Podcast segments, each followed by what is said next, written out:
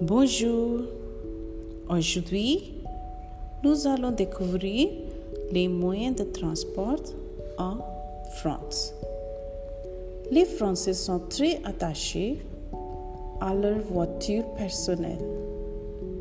Mais, à raison de la pollution, ils se tournent tout doucement vers d'autres types de transport. Le tramway, le métro, l'autopartage, le vélo en libre service, les bateaux-bus, les relais, la voiture électrique.